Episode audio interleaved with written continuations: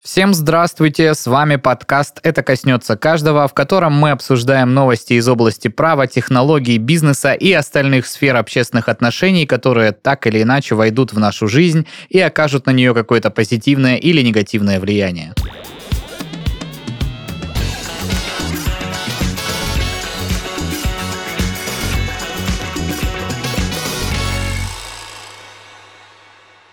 Студии новостями в этот раз. Красивый, с пакетом, как говорят в известном... В туфлях. В туфлях, с пакетом. Как говорят в известном э, меме э, Игорь Юрьевич Шесточенко, дамы и господа. О, я не думал, что это про меня. Всем добрый день.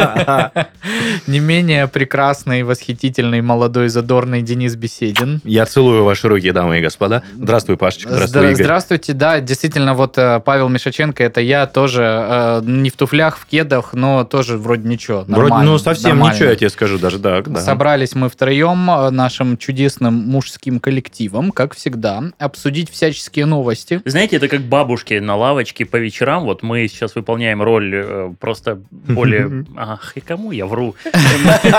Хотел сказать более современных бабушек, но нет. Ну, слушай, семечек не хватает, это Но однозначно. Ну, мы такие бабушки в повестке, да, то есть э, почему это только бабушки могут быть бабушками? А если я 30-летний мужик и тоже хочу быть бабушкой, я себя позиционирую как бабушка, Ты- ты значит, знаешь- вы должны тоже это уважать. Ты знаешь, когда ты слушаешь э, каких-то ну, более продвинутых людей с аналитикой и прочее, прочее, э, наши разговоры выглядят вполне себе э, кухонными. Ну так, И в целом я долго задумывался над тем, что, блин, ну вот пригласить бы сюда вот этого аналитика, расспросить бы по вот этой новости. Но потом я так подумал, кому я вру? Ну, Да. кому интересно слушать аналитиков? Нужно же просто выслушать одно еще стороннее мнение по поводу закона, который ограничивает кого-то, да. или вот новости про там руки-базуки. Мне кажется, просто у нас подкаст не направлен на Загруз- загруз и людей. какую-то оценку. А, не, ну, на какую-то оценку, наверное, направлен, но больше э, показывает срез э, мнения в обществе порой э, различного, но тем не менее имеющего место быть. Не кажется вам так? Мнение забыл добавить. Слушай, ну мы же вначале обсудили... Вот говнюк, а? Вначале обсудили то, что наш ламповый подкаст абсолютно Ох, нет, вначале мы обсуждали дрочку. Это же вырежено. Это, это же и сделало наш подкаст ламповым. На ламповом, точно. То, что это все по лайту и, и очень интересно. Вот так, наверное. Ну, окей. А, ладно, чё? По доброй традиции, Павел Мишаченко, я думаю, что вам стоит начать. Ну, я же сразу про всякую жесть. э, Так, подожди, щас жесть- опять жесть- Кто тебя опять. ожидал хороших новостей? Ну, блин. Конечно вот. же уже никто. Кого запретили? Что нам, из дома теперь выходить нельзя? Нет, э, нас, как в том известном мультике, опять хотят посчитать. Точнее, не всех нас, а вот только злостных и не- не- нехороших людей. А именно... А Которые... именно всех, по мнению А, правительства. Министерство юстиции намерено создать реестр злостных алименщиков, дамы и господа. А, При этом приставы смогут сами требовать и собирать данные об имущественном положении должников по алиментам, как будто они до этого не могли. Очень странная трактовка новости. Ну ладно, почитаем, о чем же, собственно. Министерство юстиции подготовило законопроект, который предусматривает создание реестра сведений о привлеченных к ответственности и разыскиваемых должников по алиментам. А Такую инициативу обсудил первый зампред Комитета Совета Федерации по конституционному законодательству и государственному строительству, полпред Совфеда в Минюсте Владимир Полетаев и директор Федеральной службы судебных приставов Дмитрий Аристов, сообщает пресс-служба Верхней Палаты Парламента. Согласно законопроекту, в реестр должников по алиментам будут включать данные обо всех лицах, которых привлекли к административной или уголовной ответственности за злостную неуплату, а также объявили в розыск. Э, Кроме того, новелла на- наделит приставов правом требовать информацию об имущественном положении неплательщиков алиментов. А Также Полетаев и Арестов обсудили вопрос корректировки штатной численности Федеральной службы судебных приставов. Нагрузка на службу возрастает, и текущего количества приставов может быть недостаточно. Представитель Совета Федерации также обсудил с директором ФССП переход на электронный документооборот между приставами и судами. В минувшем году приставы взыскали более 22 миллиардов рублей. Совокупные долги россиян по алиментам, по алиментным платежам составили свыше 156 миллиардов рублей. И вот вопрос. На текущий год. А вот вопрос, откуда их Да. взять? Ну, то есть я, я не против элементов, и я считаю, что они должны быть, но вы же понимаете, что если посчитать всю капитализацию э, людей, которые не платят алиментов, 156 миллиардов не наберется. не наберется явно. И вы же понимаете, что, ну, если где-то чего-то нет, то логично, Оно не- возьмется оно ни не возьмется ниоткуда, да. Надо как-то заработать. И вот вопрос в том, что я, ну, наверное, согласен, что алименты должны быть, и что Конечно, там детей бросать нельзя, но, блин, это какая-то уже тирания. Ну, то есть я, я знал в своей жизни человека, а, у которого сложилось все, он, может быть, даже слушает этот подкаст, и я передаю ему привет, но вот его жизнь сложилась так, что он застал супругу с другим мужчиной, Мгм. ушел, по-честному оплачивал зарплату и смог купить вторую квартиру. Оплачивал а, Ой, за- алименты. что я говорю, алименты. оплачивал элементы, Мгм. да, со своей зарплаты, купил вторую квартиру, на что жена сказала, слушай, ну ты как бы там должен, э, плати больше. Он говорит, я все, что должен по закону, я даю. Несмотря на то, что на ребенка, вот именно на ребенка, он оставил завещание на свою квартиру. Он брал ребенка регулярно в поездки. Он приезжал из другого города к нам сюда, в Краснодар, брал с собой ребенка и прочее, прочее.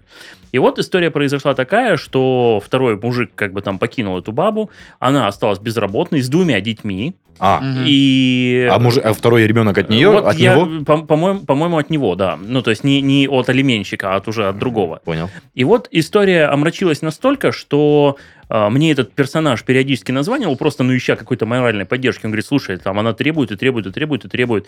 Написала там заявление в милицию и прочее, прочее. И началось, вот вы не поверите, то есть я, я в принципе такие истории видел только в кино. Она начала просто шантажировать. Она говорит, я тебе напишу там заявление на изнасилование и прочее, прочее. Там Офигеть. детям нечего жрать, ты давай как бы... А он получал, чтобы вы понимали, сумму там вполне адекватную. То есть это была зарплата чуть больше 200. И Мгм. как бы из них он там больше, чем 50, причем для России это тоже редкость. Он работал на, ну, в России, но на иностранную компанию, вся зарплата его была белой. То есть он был вынужден, ну, не то чтобы вынужден, это его не особо тревожило. Он Алименты понимал, что официально, да, там платились? 50 тысяч возьми, как бы ты заплати ребенку. Но Мгм. когда он понимал, что на эти деньги, как бы там, ну, он спрашивает у ребенка, там, что тебе купили там условно за последний месяц. Он говорит, ну вот мама мне купила курточку. А еще что? Ну, то есть там сыну как бы уже там 7-8 лет, а еще что? Ну, там, ну, вот мы там сходили, там, картошечки фри покушали. Он задает жене вопросы, типа, а неплохо ли вы как бы там, ну, устроились, ездите там в Турцию условно? Как так? И он подает встречный иск в суд, что, типа, ну, ребят, дайте мне уже опеку над моим ребенком, то есть я Мгм. не против. На что теща как бы накидывается на него с кулаками. Да ладно. Да. Чувак снимает побои. Вся эта история заканчивается тем, что он э, отказывается какой-то период платить, они подают на него, к нему там чуть ли не приходят приставы, которым он опять же объясняет, что, ребят, я хочу этого ребенка себе, ну, то есть вы не понимаете всю, всю историю, всю плачевность ситуации. А, как, как он не выкручивал руки, закончилось это все условной судимостью для него. Да, А, ну, слушай, это вообще да, жесть какая-то. да. Да, за неуплату алиментов Да, там. да, это там- там- все но, но- очень но- но у неприятно. него, у него за другое. У него закончилось это все за побои, потому Мгм. что вот он в один прекрасный момент пришел за ребенком, ему говорят, ребенка не отдам, его начали бить. Он Стычка как бы, с женой он, э, произошла, Не да? с женой, с тещей. С тещей. Вот. И жена это все сняла на камеру мобильного телефона, на что он, он первый подает, естественно, ну, то, что на меня тут ну, не дают ребенка и бьют.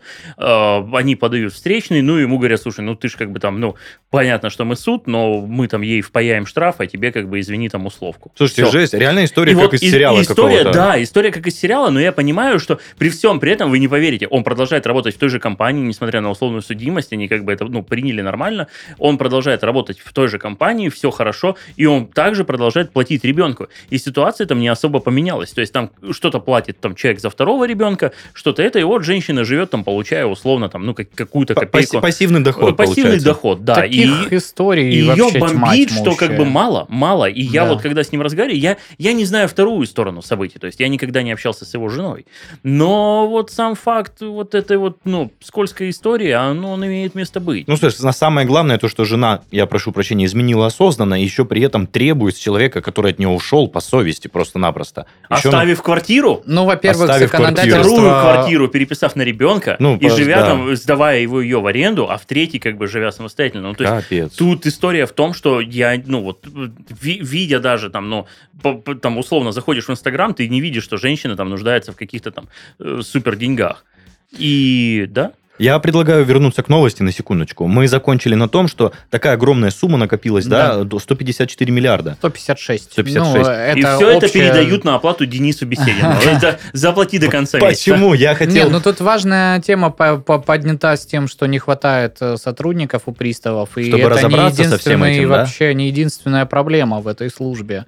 Она, в принципе, работает скорее не благодаря, а вопреки, как говорится. Очень сложно. Я по сфере своей деятельности вынужден с ними сталкиваться, потому что у нас так или иначе любое взыскание, любое судебное решение, которое твой там должник, кредитор, э, любое там лицо, которое проиграло тебе в суде, не хочет исполнять, э, ты вынужден реализовывать это через службу судебных приставов. И вот, э, допустим, у меня есть на руках исполнительный лист сейчас на мою компанию, там на не столь значительную сумму, но какая разница, нам должны денег предприятию. Я приехал в чудесный отдел судебных приставов, поцеловал калитку, потому что у них карантин, и они говорят, направляйте все по почте. Я направил, они это письмо получили, и ничего, то есть на сайте нету э, сведений о том, что они возбудили исполнительное производство. А Организация жив- живая, они просто нам не платят из принципа. То есть мы вам заплатим только, когда приставы спишут, а приставы вообще не спешат абсолютно. То есть ну, в этом Дозвониться есть, да. нереально, прийти нереально. Постоянно человек просто, если вы попадаете все-таки к приставу, вы видите очень уставшего человека, который просто в грудах бумаги сидит и за очень скромную зарплату, а если ты как бы ничего э, не предпринимаешь незаконного, чтобы получать там большие деньги, то больших денег ты там не будешь получать, даже если ты, э, я не знаю, там, ну, условный начальник там э, отделения, да, там, или, ну, то есть вот эти все рядовые полевые должности, может, не знаю, может, в управлении там кто-то много получает, но э, до сих пор там э, зарплата Но рядового мы, мы пристава... мы знаем то, что система мотивации Да, страдает плюс очень. вся вот эта история, что они э, сами должны отправлять вот эти все миллиарды конвертов, вплоть до того, что они их По должны... почте ты имеешь в Техни... виду? Ну, типа, нет, оформлять отправку. То есть, ну, даже банально, у тебя там э, несколько сотен исполнительных производств, и ты по каждому должен распечатать постановление, вложить в него его в конвертик и там оформить этот конверт и передать в канцелярию, чтобы А ты канцелярия представляешь, оформляла. вот насколько сложно будет создать сейчас вот в 22 году бота, который Мгм. будет это делать автоматом? Я Почему думаю, сложно? очень легко, да. Да, да, да. Но Да, что- что проблема в том, что да, это же ничего. государственная структура, и там как скажут, ну надо выделить 3 миллиарда. Ну, Долларов? посчитали. Да. А, час причем. Да, чтобы, потому что все эти... э, Я в свое время читал статью тоже про то, как там они вот этих вот все... У них же тоже есть некая АИС, да, через которую они работают, и вот там регулярно выделяются какие-то невероятные деньги, чтобы ее модернизировать.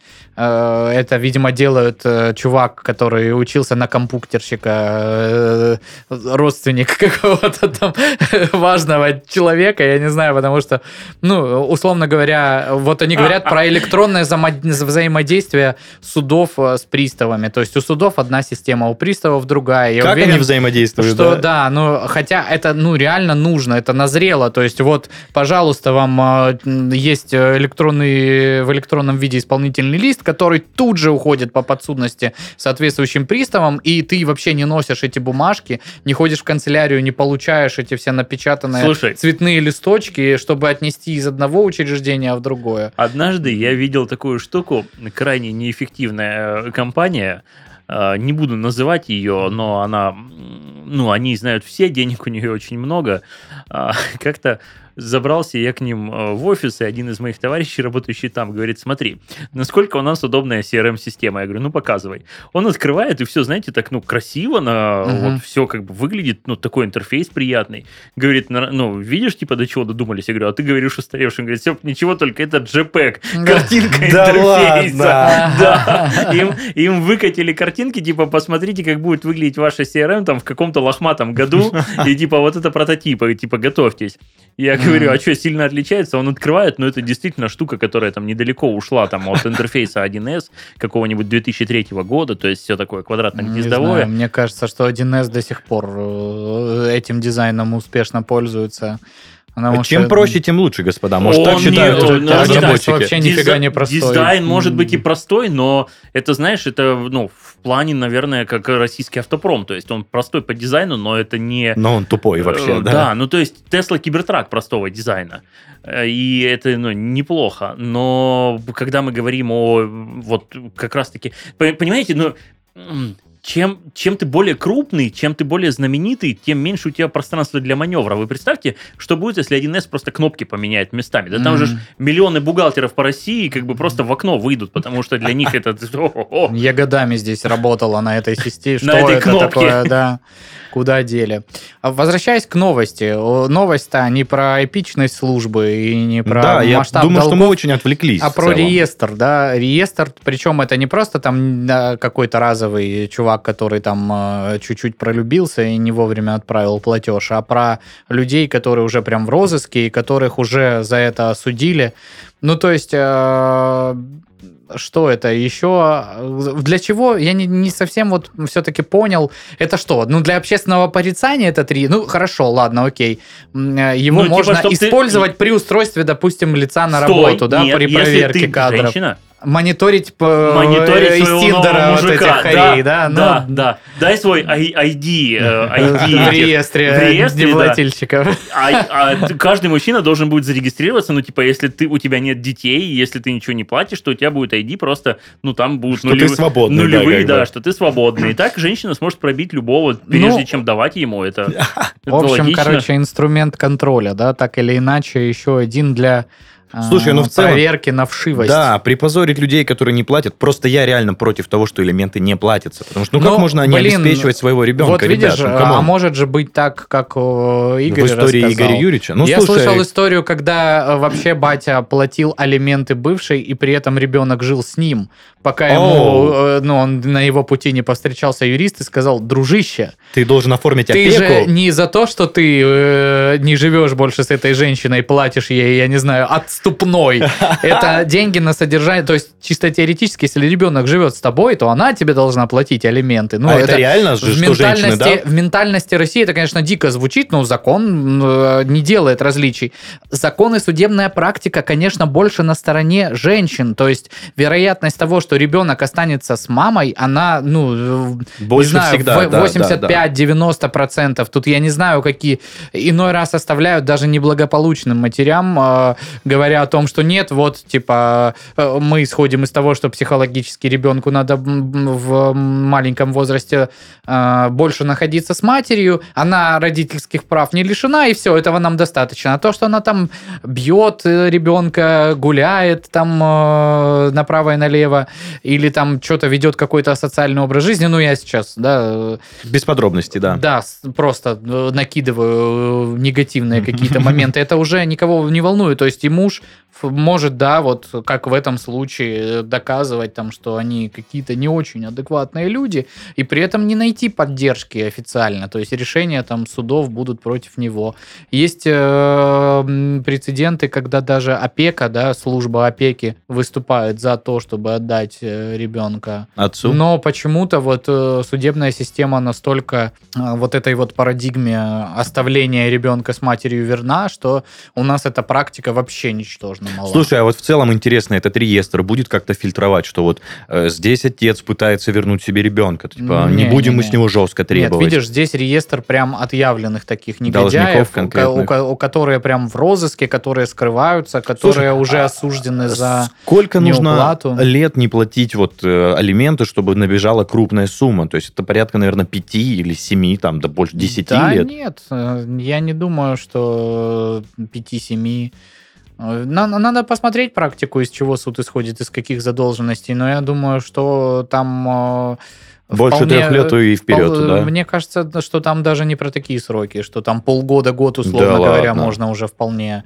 Ну да, А, в целом интересно узнать критерии вот этих жестких задолжен, задолжников. То есть э, просто сколько это было, чтобы Нет, знать. ну э, это все надо, конечно, э, в рамках судебной практики рассматривать этот вопрос. Но в целом э, я вот где-то даже когда готовился, находил э, Верховный суд э, говорил об уважительных причинах, допустим, а, по неуплате алиментов. К ним отнесли, от- отнес Верховный суд болезни, задержки зарплаты, ошибки банков при начислении денег и службу в армии, да, при- например. О, слушай, по-моему, самая объективная причина это служба в армии, потому что ты не зарабатываешь деньги. М. Болеть больше полугода, ну, в принципе, можно, если это серьезная травма. Но вот эти вот перерасчеты в банках, сложности при переводах, это что-то интересное. Ну да, ну вот э, и про крупную задолженность просто пишут. Крупную задолженность. Что, э, что это вообще такое?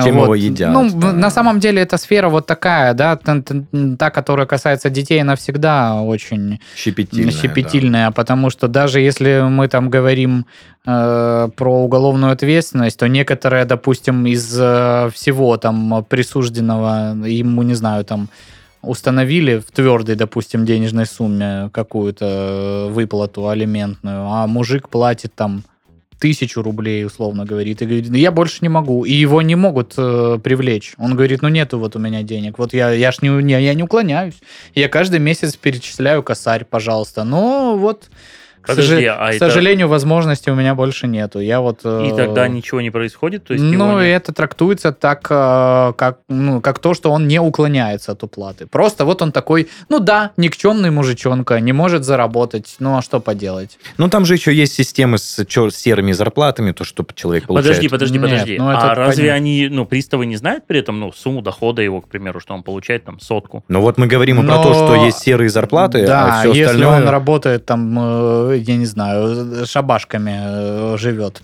питается, или он реально у него по справке там 12 тысяч он э, получает. Ну да. э, Не, слушай, если ты там безработный, прожиточный минимум, да, сейчас. Если безработный, то э, там же должна якобы безработный, но питаешься шабашками, ты там же должен какую-то справку предоставлять. Это, в общем, такой гемор, мне кажется, то что Ну, там голь на выдумке хитра. Все, что угодно делают, естественно. И скрывают имущество. Слушай, и, да. А знаешь же, как девочки... Слушайте, но это, это надо делать только в том случае, если имущества у тебя прям крайне много, для того, чтобы на всем этом заморачиваться и... Да почему крайне много? Условно говоря, у тебя не могут э, обратить взыскание на единственное жилье, а все остальное, есть у тебя хоть какая-то э, более-менее хилая машинешка, пожалуйста. Ну, забирайте. Я Ну, знаю, что хотел сказать. да. Есть же вот эти истории, когда а, муж платит бывшей жене, ну, бывший муж бывшей жене, а, А бывшая просто... жена текущему, ну, Да мужу. подожди, стой. Просто платит Такие деньги... тоже бывают случаи, Просто платит деньги, неофициально это подтверждая, передавая наличкой. И Да. такая история может закончиться взысканием за Да, несколько лет таких да, платежей да, неофициальных. Обычно это вот херак Такие выкатывают тоже иск там, прецеденты. на 300, на 400 тысяч, типа ты мне не платил. Поэтому юристы советуют э, указывать, прям если вы переводите э, через приложение, что алименты за период такой-то, такой-то, И еще- допустим. Потому что она потом может сказать, это он мне там, я, он мне должен был, Мгм. я ему заняла денег. А еще надо прям указывать за какого. Алименты за Виталика. За Виталика, боже мой. Ну, это казалось бы таким смешным, если бы не было таким грустным. Ну да, мы улыбаемся, сидим, а есть эти истории да, очень потому грустные. что, а если наличкой, то, соответственно, желательно бы и расписочку получить. Ну, к сожалению, люди всякие бывают, Мгм. понимаешь? И не всегда, несмотря на то, что суд сказал, э, с женой там бывшей будет жить ребенок, не всегда эта жена хороший человек. Но не всегда и муж хороший человек. Да, это- Редко, когда бывает, что вы разошлись такие, все классно, классно, воспитываем дитя, я тебе просто вот даю денег сколько могу, и мы там вообще не ходим ни в какие опеки, ни в какие суды, и главное, чтобы у нас там, э, значит, э, новый Никола член Тесла общества был... возродил беспроводную передачу электроэнергии. То, Да. А, Это, ну, Паша начал говорить, главное, что... И я, и я ну, решил добавить, что это действительно не помешало бы миру в текущих... В целом, да. Ну и, кстати, а, Про на- Никола Теслу? на- напоминаем а, м, потенциально э, люди, которые платили алименты, когда состарятся, могут потребовать выплаты алиментов. Ну, вообще, в принципе, престарелые родители без дохода могут потребовать от э, своих детей совершеннолетних также выплаты Ты алиментов. что, серьезно, что? Да. Я сейчас это первый При раз этом, услышал. даже если ты ни разу в Паша, жизни не скажи, видел что ты своего батю, Батя может сказать тебе «Здравствуй, Да. сынок». Паша, Да. скажи сейчас, что ты ошибся, потому что ты же понимаешь, к чему это.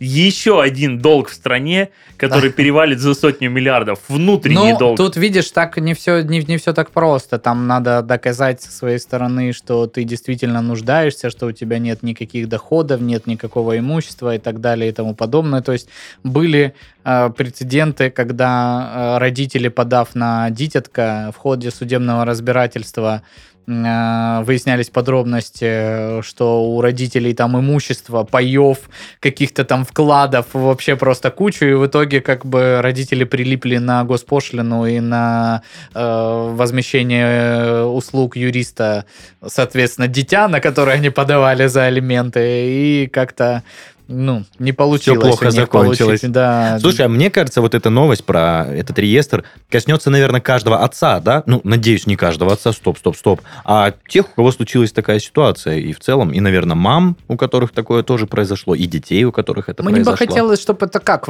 коснулось каждого, чтобы все понимали, осознавали масштабы ответственности, когда вы, в принципе, вступаете в брак и заводите в нем ребенка, что э, есть механизмы, которые, ну, сильно усложнят вам жизнь, если вы будете э, после расторжения этого брака как-то относиться... Халатно к своему ребенку, Халатно, да. да. или вообще изначально идя на вот этот вот шаг, да, не платить э, за содержание дитя, то, ну вот, сначала в реестр, точнее, сначала вас осудят, потом внесут в реестр и... Будут бдительно следить. Но лишний раз, да, то есть у, у нас же мы обсудили, конечно, Тиндер там, но это же и работодатели, да, Конечно. могут наблюдать, это могут банки наблюдать. Кредитные истории, да, и то прочее, есть, э, прочее. Где вам это аукнется, не, не, не совсем Выезды ясно. за границу, тем более. Да.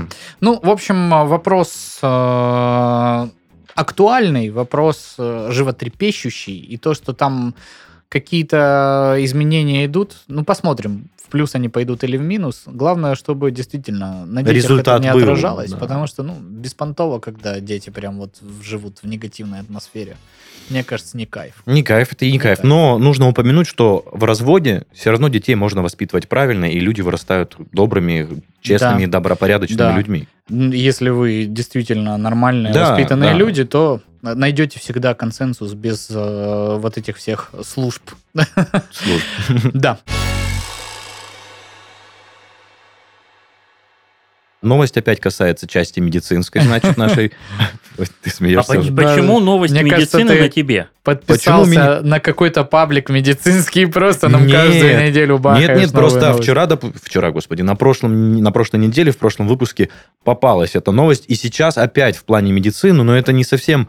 э, ну ладно, не буду вас долго томить. В общем, друзья, врачи вживили в позвоночник трем парализованным пациентам электроды, благодаря которым они теперь смогут стоять, ходить, плавать, кататься на велосипеде или плавать на каноэ, и не только. Как вам начало? Ну, похоже на какое-то начало, Киберпанка? а, да, фильма, который потом, а спустя 20 лет, э, война. Киборг. Да, да. киборгов. Ну ладно, не совсем все так просто и радужно. В общем, разработка представляет собой комплекс гибких электродов, управляемых по беспроводной связи через планшет. Пациент выбирает на планшете вид активности, после чего а, в электроды в спинной мозг подаются соответствующие сигналы, активирующие движение конечностей. А технология носит название эпидуральная электростимуляция, и электроды размещаются в пространство между позвоночником и спинным мозгом, после чего в соответствии с поданной командой избирательно активируют нервные волокна. Благодаря этому удается имитировать естественные сигналы нервной системы, поступающие в конечности из мозга. Исследователи взяли за основу уже существующий опыт применения эпидуральной электростимуляции и модернизировали его. Было разработано две программы, с помощью одной ученые немного пересмотрели расположение электродов, с помощью второй обеспечили быструю настройку команд стимуляции для конкретных видов деятельности. А что примечательно, что в первый день все три участника смогли уже самостоятельно ходить по беговой дорожке. После длительной оптимизации модели походка стала увереннее, и уже на третий день все пациенты передвигались при поддержке специальных приспособлений, но э, в целом самостоятельно. Все участники постепенно восстановили полную грузоподъемность, что привело к способности самостоятельно стоять, ну, при помощи ходунков.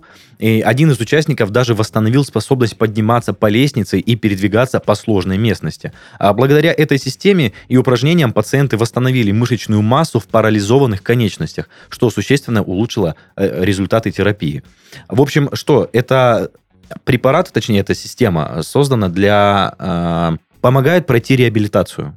То есть люди, которые не могут двигаться самостоятельно, но когда-то смогут это сделать, это ускоряет этот процесс, то, что люди могут э, быстрее вставать на ноги в целом. Ну, просто и сам факт, что вживается в спинной мозг электрод, и, Ну, это да. и типа человек мож- может ходить, может плавать. Это... Я вот, блин, только помню, что там, кто у нас... Все это плохо заканчивалось. Вот доктор Осьминог, значит, вживил Опа. себя в спинной мозг.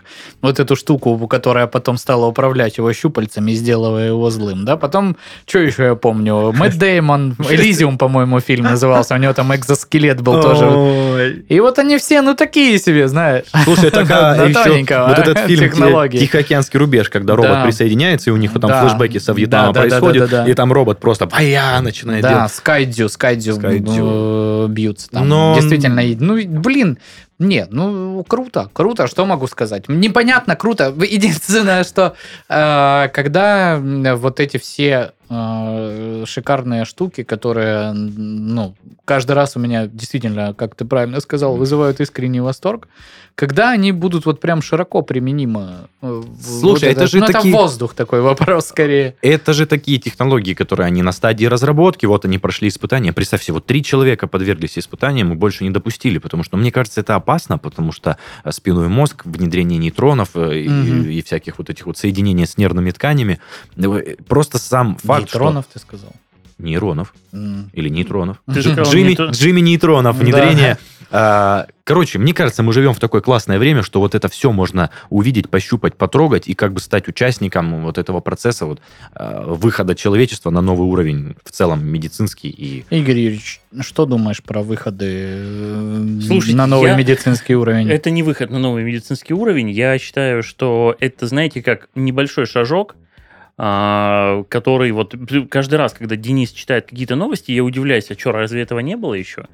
А, Мне почему-то кажется, что эта штука явно ну, должна как-то помочь, она явно сделает лучше. Я не уверен, что это войдет, опять же, то есть, понимаешь, все, что, все, что является ну, некой такой инвазивной технологией, которую надо куда-то вставить, ты же понимаешь, что если мы сейчас говорим о людях, которые потеряли вообще ну, возможность двигаться, то да, в их случае это оправдано.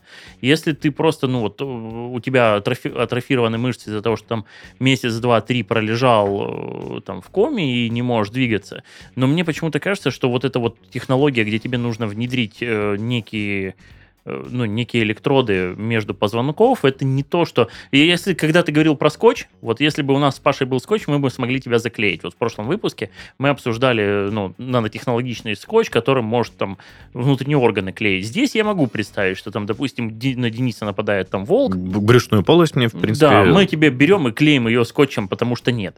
И при всем при этом ты говоришь там, ребятки, не бросайте меня, я не могу идти. И мы такие, ну, Паш, давай, где твой планшет с, э, с, с нейропротекторами с всеми. нейронепротекторами, давай вставим его между позвонков. Вот здесь вот мне почему-то кажется, что это ну, немного более сложная технология. Слушай, но это для тех случаев, которые ты сказал, как раз-таки попадание в кому, человек пролежал несколько месяцев или несколько лет, и чтобы его реабилитировать как можно скорее и менее болезненно, скажем так, Да, это, но- эта система существует. Но мы уже знаем, что медицина идет вперед. Я не, ну, не спорю, что все это коснется каждого из нас, но, знаете, для меня, наверное, каким-то таким крупным медицинским а, открытием было изобретение робота да Винчи. То есть, э, то я думаю, что большинство слушателей даже не знает, о чем речь, как и вы, наверное. Но вы можете посмотреть, как выглядит эта технология. А, Это хирургический робот, это очень-очень крутая штука, то есть это прям действительно шаг вперед. А, И шаг вперед э, в ценниках на оборудование. То есть я боюсь даже представить, сколько больниц мира а, могут себе позволить приобрести его. Вот я сейчас как раз э, говорю и э, ищу его в Гугле, чтобы показать вам. Может, слушатели тоже, ну, поищут, и чтобы понять вообще, о чем речь. Это вот такая вот э, фиговина, Выглядит она, может быть, кто-то из вас сможет описать, что, что он видит. Это все хирургические руки.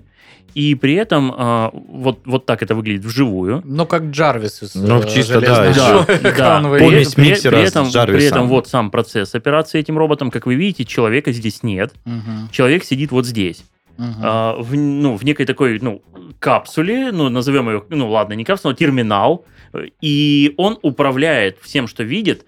А, смысл, э, смысл робота в том, что человек, у него там есть, ну, условно, какие-то приборы для манипуляции, назовем их джойстиками, рычагами какими-то, штурвалами, он э, может регулировать э, там ту или иную процессию с неким э, коэффициентом. То есть человек, допустим, шевелит рукой там на сантиметр, а робот при этом действует, ну, как бы там с шагом там 1 к 16. То есть он делает там надрез не на, не на сантиметр, а микродвижение. Это позволяет сделать просто невероятные штуки, плюс еще там в более современных, э, в более современных аппаратах уже, естественно, подключен искусственный интеллект, где если ты ему скажешь, что просверли, он тебе скажет, нет, ты дурак, мы это не сверлим, мы это шьем. Вот. И, соответственно, вот эти 8 нависающих рук одновременно, где у тебя и скальпель, и прижигатель, и сразу там какой-нибудь Тампончик. э, та- тампончик и томограф там в этом же, в этой же руке. То есть и ты можешь все сразу данные получать, и все они у тебя вот прям вот здесь вот над, э, над оперируемой поверхностью. Для меня это было, ну, вау, это прорыв. Когда вы смотрите на его цену, вы... Тоже такие, вау, это э, прорыв. Да, это, это, наверное, прорыв. То есть это... Но наверняка же и обучиться на нем работать, это тоже Да. еще это- дополнительно стоит денег, но это и поднимает специалиста как сразу в цене. Слушай, да? ну не забывай, на такие аппараты невыс- невысок спрос. Они будут, Игорь правильно сказал, в единицах больниц. Вот мы сейчас как Но раз смотрим, как Тоже, а, знаешь, хирург оперирует э, дистанционно. Что значит невысок спрос? Уже наличие такого аппарата значит, что априори... э, Он хотя бы один, но есть. типа, Ну, да? люди, зная о том, что такая техника подобного рода есть в каком-то учреждении, будут стремиться туда попасть, кто реально, ну, верит в эту технологию, изучал ее. И, соответственно, ну, мне кажется, тут не идет э, речь о том, что их мало, поэтому, ну, это что-то как-то неважно или э, малозначительно. Слушай, Наоборот. а почему мы никогда не рассматриваем такой вариант, что эти аппараты можно бесплатно изготовить и поставить в больнице? Почему это нельзя делать? Почему так не делает человечество? Это типа... Потому что Упадет экономика просто-напросто. медицинских э, аппаратов, мне кажется, тоже одна из самых вообще дорогих э, из всех индустрий Ну просто это же, это же такая тема, что это здоровье, это жизнь, это вот... ну, э, вот вопрос, вопрос. Так э, это же ты сейчас говоришь э, с поправкой на то, что ты существуешь в российской ментальности с нашей системой здравоохранения, а где-то там в Соединенных Штатах Америки, допустим, она намного хуже и дороже. Ну, э, по крайней мере, из того, что слышал я. Может быть, сейчас кто-то в комментариях напишет, да ты дурачок, у нас все прекрасно, но... Все прекрасно, кроме стоматологии, давай так. А, вот эта вся история с тем, что ну, скорую вызвать стоит тысяча долларов, условно говоря, и тебе придут, э, ну, сделают укол там чего-то и уедут. Витаминов. Да, а если ты хочешь там какое-то серьезное медицинское вмешательство, то ты, ты во-первых, должен ждать его какое-то время и заплатить за него вообще какое-то невероятное количество денег, и при этом не факт, что э, Оно тебе поможет оно будет вообще. качественное. Поэтому люди там, я слышал такие истории про э, то, как люди, живя там э, в Европе или в Штатах, приезжают сюда лечить зубы, потому что дешевле и лучше, допустим. Ну, я про зубные, про зубные врачи, Слушайте, ну вот да, я и сейчас клиники. я вас перебью, я смотрю ценники, это прям какая-то невероятная штука.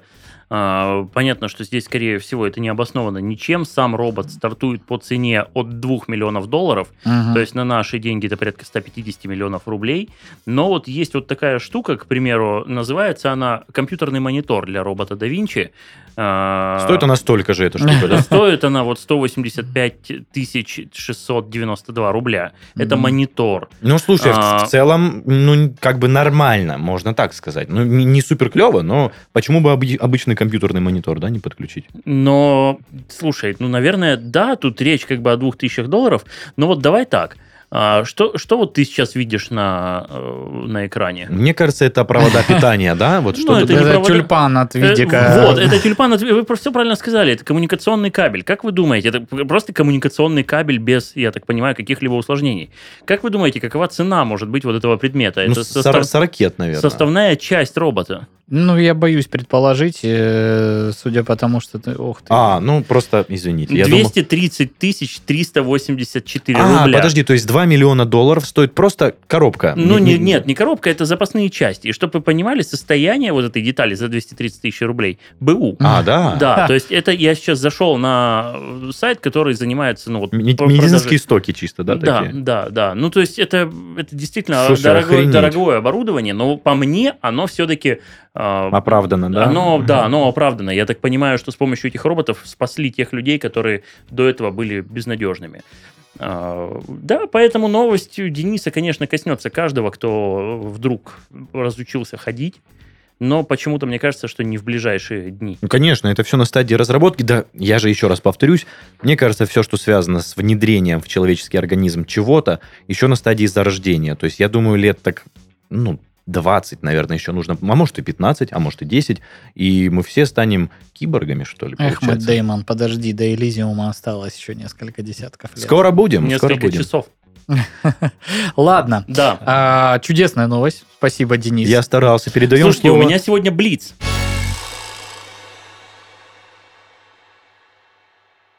Блиц, потому что мы мы- обсуждали... подожди, мы его даже не сейчас как «Что, где, представили. когда», Это знаешь. как? А у меня сегодня Блиц, э, Да? должен остаться один человек за Слушайте, столом. просто у меня новости, которые... Ну, я не понимаю, как мы их будем обсуждать. То есть новостей много, и почему, почему бы и Ну нет. ты давай начни озвучивать, Слушайте, а мы по ну, ходу я, дела я, я начну того, э, я начну с того, что доллар у нас 75.61. Опять скаканул скотина А, он, такая. Укрепился он- сегодня. Он упал. На Причем, рубас укрепился. Причем, вы знаете, вот как раз все это сейчас мы, наверное, и разберем в виде коротких новостей. Понятно, что э, слушатели, скорее всего, обвинят нас в недостаточной глубине раскрытия материала, но, понимаете, здесь и раскрывать нечего. Новость, вот она как есть. То есть мы не аналитики, и, скорее всего, наши слушатели тоже не аналитики.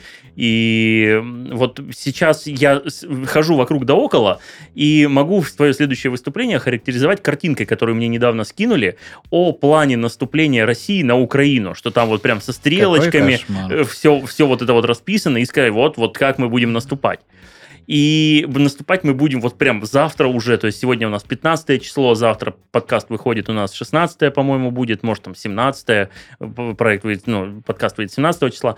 Я не знаю, наступим ли мы на Украину на тот момент, но вот этот ты момент такое с говоришь? картинками совсем, и, понимаете, которые перекидывают в WhatsApp, я понимаю, что есть люди, которые в это верят. Ну, то есть есть люди, которые верят в то, что вот, вот это действительно план наступления, который уже перекидывают всем. А, хотя- Ты не в курсе еще? да, да, вот, вот, как, вот как Россия будет нападать. И здесь бы хотелось, э, ну, по- поговорить, наверное, о нескольких вещах, которые коснутся нас всех. Это то, что сегодня мы отвели войска после учения. Мы это в плане, Частично. э, да, частично отвели.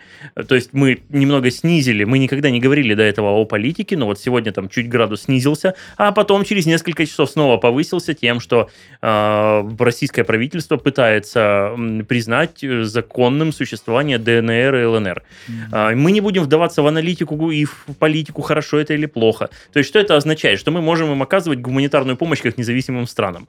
Будем ли мы это делать или нет, мы не знаем. Но вопрос в том, что сейчас у нас появятся небольшие расхождения с э, прошлым владельцем этих регионов Украины, который скажет, ребят, это мои регионы, им не нужна никакая э, помощь, а мы можем сказать, что, ну, ребят, это вы так думаете, что это ваши территории, Да, они же думаем- самостоятельные. как они же самостоятельные да. теперь, и мы хотим им оказывать гуманитарную помощь. Вот это тот момент, который может стать камнем преткновения, и скорее всего он им и станет, и скорее всего это коснется каждого из нас в виде новых там санкций, более недоступных сыров, все еще там ускоряющейся инфляции, и все мы будем там.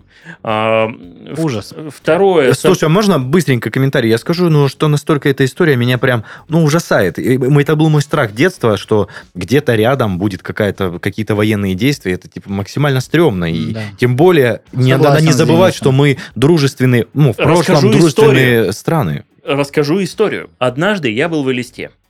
Элиста – это центр Республики Калмыкия. Да. Буддизм там Бу- у них. Буддизм, да. И вот рядом с буддийским храмом я встречаю двух людей, которые очень не похожи на представителей э, России. Они подходят ко мне и спрашивают, ну, типа, добрый день, гражданин России. Мы байкеры из Австрии и едем на Байкал. Как проехать, собственно? Как, нет, не то, что как проехать. Как у вас здесь? Я говорю, я сам турист. Я пытаюсь объясниться, я английский знаю на тройку, пытаюсь объяснить, что я сам турист, я здесь первый раз, прекрасные места. Он говорит, это классно, типа, хорошо, что мы встречаем, классно, что вы путешествуете, мы там для себя Россию открыли с новой стороны. Я говорю, ребята, а это как раз был вот после, после Олимпийское время, по-моему, 15 год. Я говорю, ребят, go в Сочи, давайте, они Сочи, я им открываю тогда еще, но зачатки там каких-то Google карт, Яндекс карт, они не были столь совершенны. Он, о, не-не-не-не, и говорит мне, Чечня. Да, Да. ладно. Я говорю, ребят, это да, да, но Чечня закончилась там в нулевых, и сейчас это, ну пусть даже и напряженный регион, но это не значит, что вас Да как нет, ну, представителей... Вполне же можно Э, Да, ездить в вполне можно ездить. То есть это не тот регион, где вас там, как представители Австрии, там сразу убьют. И там красиво безумно. Да, кстати, и он такой, не-не-не-не-не, типа нет, нет, никакой Сочи, с нами женщины. Вау, что, за, Да. что в голове у этих и людей? Я, я понимаю, что вот да, и что, им преподнем, и что- преподносят? и что для них, то есть для меня Калмыкия это было ну чем-то, ну то есть все понимают, да, где находится Калмыкия, Краснодарский край с ней практически граничит. Ну то есть это вот там 3 часа, 5 часов езды между городами, между Краснодаром и Листой. Вот история в том, что да, бы- было такое мнение, которое я узнал не от кого-то, а вот от представителей другой страны, путешествующей на мотоциклах через всю Россию. А, они посчитали, что у нас рядом война. То есть, вот когда ты говоришь, что это где-то там, ты вспомни о том, что у нас э, до Абхазии, тут на, по прямую, наверное, там 150-200 километров, а, что у нас э, до там, Чечни э, 5-6 часов езды. Ну, то есть, это кажется, что всегда далеко, потому что там не был. Я был в городе Грозном, я был в Абхазии, э, и я понимаю, что это вот, это рядом, ну, то есть это не где-то далеко, то есть люди, которые живут там в Москве или там в Сыктывкаре, они думают, что да, это другая часть, от нас это всего в нескольких Да, часах. да, так и Чтобы есть. ты понимал, граница вот между нами, это же вот, это Ростов. Что здесь до Ростова ехать? Два с половиной часа. То Ты есть говоришь от- про Украину уже непосредственно. да, я говорю про Украину. Я, допустим, вот недавно ездил в город Шахты, и когда ты едешь в Шахты, у тебя стоит указатель, что там, допустим, Донецк, там 150-200 да, да, я километров. тоже помню эти указатели. Да, ну то есть это, это все происходит рядом. И понятно, да, что мы были вот когда-то братскими народами. Я, если вот до сих пор не могу а, как-то воспринимать вот эту нашу троицу между Россией, Украиной и Беларусью как-то как иначе. А, то есть вот лично мне вот мне как индивидууму, там, я не буду сейчас вдаваться там в свою национальность, еще во что-то. Лично мне как индивидууму ничего не сделал плохого человек с Украины или Беларуси. Может, просто повезло, но я не могу разделить вот это всеобщей ферии, что да, там нам нужно на кого-то нападать. Э, Давай еще вспомним причину, почему такая ситуация происходит. Слушай, но мы, э, это опять же, она у каждого своя. Кто-то, э, кто-то там считает, что там, ну, мы живем плохо из-за соседей, кто-то еще. Ну, то есть э- эти причины, наверное, у каждого свои. Нет, У нет, нет. Если я не ошибаюсь, это разворачивание своей базы а, войск НАТО на территории Украины. То есть территория Слушай, Украины разрешила но- это делать. Но она-то разрешила, но никто этого не делает. То есть сейчас я, ну, это некие превентивные меры, то есть я ну, не, не вдаюсь, опять же, в подробности, опять же, если выключить всю вот эту вот идеологию, всю логику, ну, зачем э, России Крым? Но я же так понимаю, что по той же простой причине, что это забота как раз-таки о неких своих границах. И... Ну, слушай... Ну, яв- явно это не нефть, явно Ты это... просто там- очень аккуратно сказал, что это э, выгодный, выгодный кусочек суши, который может приносить хороший Э, доход. Выгодный в геополитическом плане, не Да, более того. да. И мы опять уходим куда-то в аналитику, чего бы не хотелось. Потому что, может быть, может быть, нельзя отрицать, что вдруг кому-то из нашей власти захотелось подарить полуостров своей возлюбленной. И он это сделал. То есть, а мы сейчас тут пытаемся выстраивать Крым наш! Да, и мы сейчас пытаемся выстраивать какие-то там, ну, супер, суперсложные схемы. Нет, может быть, все действительно там более тривиально. Господа, э, меня очень сильно печалит, что в 2022 году мы вынуждены э, решать какие-то э, конфликты, какие-то недопонимания, недомолвки и разногласия путем бряцания оружием, э, И в целом сгоном мыслями об войск, этом. танков да. и всего остального, и это вообще не зависит Я точно так же, когда события были в Нагорном Карабахе, хотя, казалось бы, они ну, не касались меня вообще никак напрямую, но я тоже очень переживал за всех людей, которые так или иначе затронул вообще этот конфликт. И сейчас мне втройне больнее, потому что это вот относится уже, уже прям вообще непосредственно к нам. И тогда это э, отчасти касалось нашей жизни напрямую, а сейчас так вообще.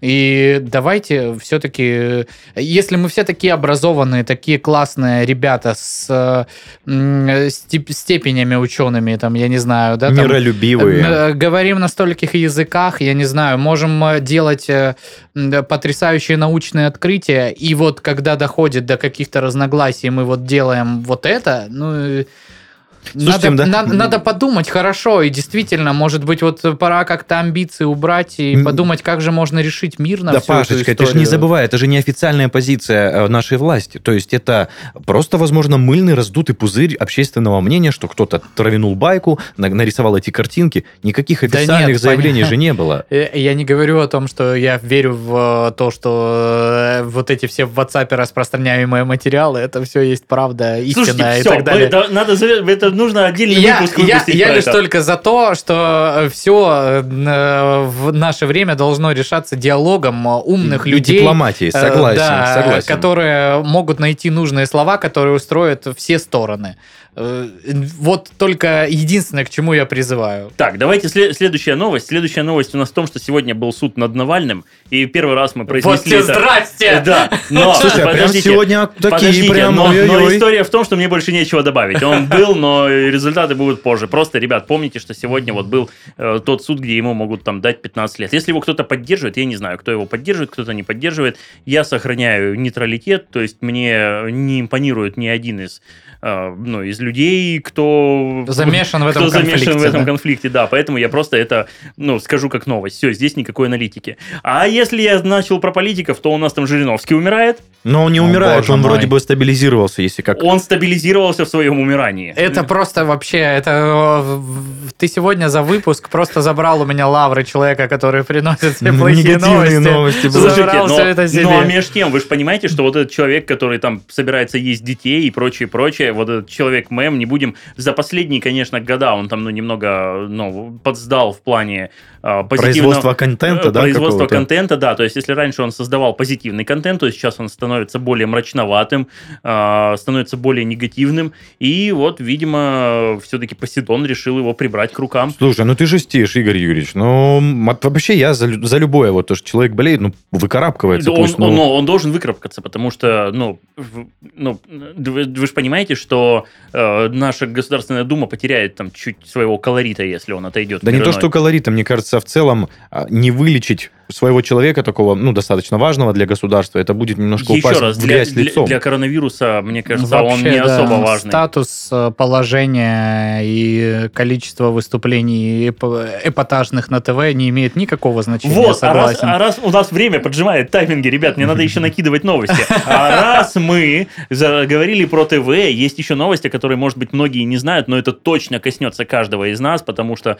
э, в моем окружении есть очень много выходцев с такой штуки, как КВН. Так угу. вот, э, первый раз, наверное, за всю историю, э, сейчас Паша, ну, может, он как великий историк КВН не даст соврать, но, по-моему, первый раз игру будет вести не Александр Масляков. Ну, если мы говорим про высшую лигу, я не помню, чтобы кто-то Вот, другой. и, соответственно, там будет, ну, некий пул ребят, которые будут его да. вести в... Э, в... Ну, Нагиева назвали, на, я Нагиев, знаю. Хрусталев там был, что-то такое. Не исключаю. Ну, довольно много сейчас шоуменов, которые связаны... Все же очень хотели Урганта в свое время и прочили, что вот сейчас... Э, мне странно, почему нет Александра Александровича в списке Вот, этих я тоже подумал. Ну, то Друзья, есть, ну, а можете, прям... можете мне, человеку далекого от КВН, сказать причину отхода Александра Маслякова? Я, Александр я Масляков, насколько я знаю, сейчас в легкой стадии, во-первых, э, тоже э, переболевает ковидом.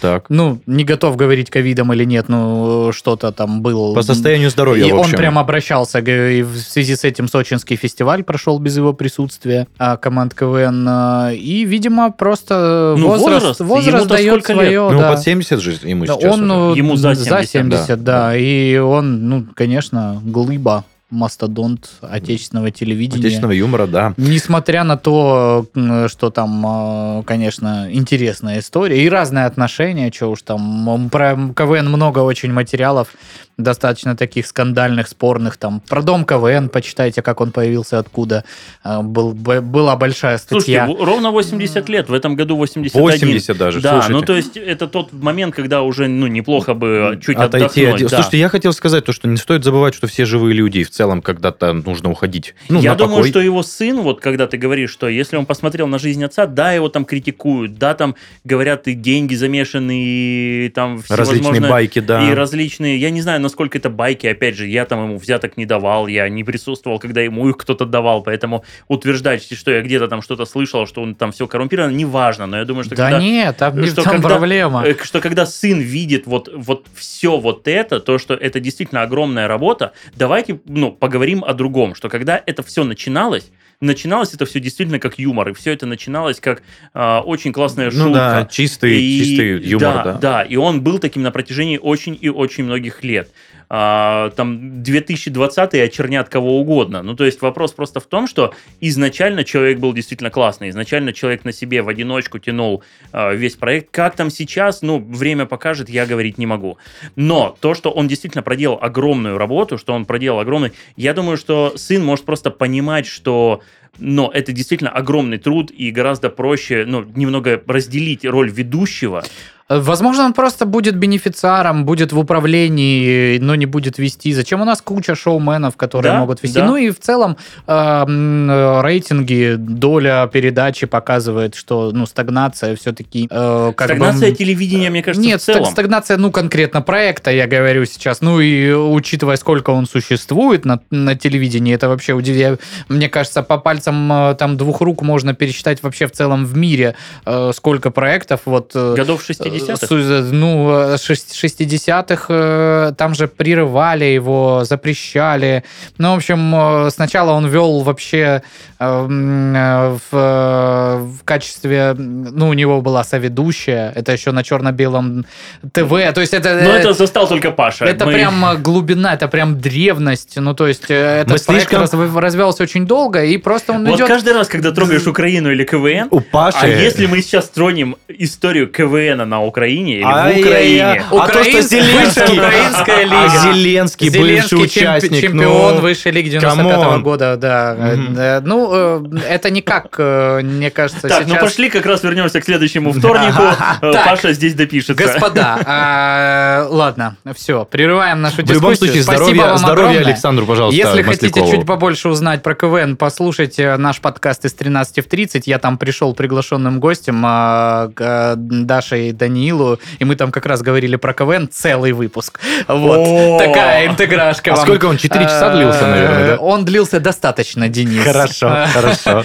ну или послушайте любой другой э, проект э, от нашей студии Red Barn. У нас их куча, разные интересные на ютубчике, э, в ТикТоке. на любых площадках, которые транслируют музыку. Как всегда, если есть что сказать по теме сегодняшнего выпуска, добро пожаловать в комментарии. Будем рады. С удовольствием, да, обсудим. А, Вам спасибо, друзья. И что? До следующего выпуска, До получается? свидания, спасибо, спасибо. Пока-пока.